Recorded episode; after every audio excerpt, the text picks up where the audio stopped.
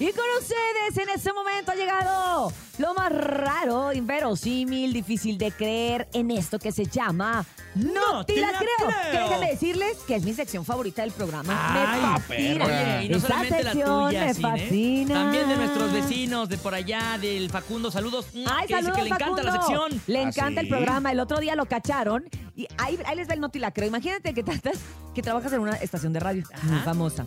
Entras a las Igual que seis nosotros. y entonces haces una historia en, en la calle a esas horas de la madrugada y la gente se da cuenta que lo que llevas en el tablero de tu coche es el 97.7. Así Gracias, fue. Facundo. Gracias, Facundo, te queremos. Oigan, pues ¿qué creen? Lanzan a la venta un libro para programar bebés, o sea, como para ponerlos más al tiro. Y es que la idea puede sonar un poquito extraña, pero Chase se puso manos a la obra y tras un lustro de trabajo a parquear y retomar el proyecto varias veces, tiene ya el resultado. El libro se llama Computer Engineer for Babies, financiado a través de perro. Kickstarter. La publicación es exactamente lo que promete en el título. O sea, son seis gruesas páginas de cartón que permiten a los más pequeños explorar la forma muy simple y divertida, las puertas lógicas de la información básica como AND, NOT, OR o XOR. Fíjate nomás, o sea, prácticamente es un juego interactivo en donde tú, mediante el mecanismo del juego, le vas diciendo a tu hijo, ¿sabes qué? ¿Qué significa esto? Y él lo toca. O sea, para que me- lo podamos entender mejor. Ahí A va. ver. No le digan a Laura allí porque lo van- va a empezar a venderlo.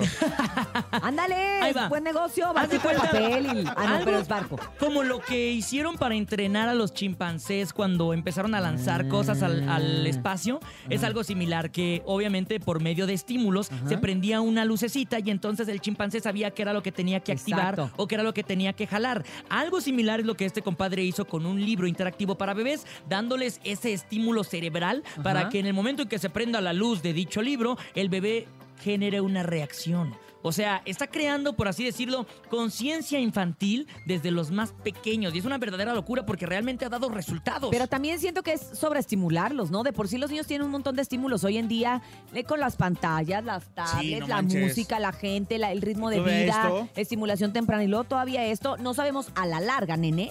¿Cómo les puede afectar? Ahorita vas a decir, ay, va a ser súper inteligente o algo, pero a lo mejor y les, acostumbrar. y les creas algún problema neurológico. Puede ser algo complicado, pero mira, el problema de los ahorita aparatos, que son el celular y la tableta, es la luz que irradian. Este aparatito, que es una luz LED, obviamente es más sensible y es menos ah, ah, como peligroso para la vista de los bebés. O sea, no lo sobreestimula tanto como lo que sería el celular, ¿no? Eh, ¿Cómo ven? Pues mira, de todas maneras estamos bien lejos de conseguirlo. Yo ya no tengo bebés. Pues no me importa. Y puede Esto- ser puro bebé, ya más grande ya no. No, ya más grande ya andas al Oye, tiro, a ya lo sabes. mejor y sí, sí, jala para los grandes. A los grandes. Hay algunos grandes que sí les deberíamos de mandar la enciclopedia completa Ajá. de los libros, pero esto fue el ¡No te la creo! ¡No, ¡Del show de la mejor!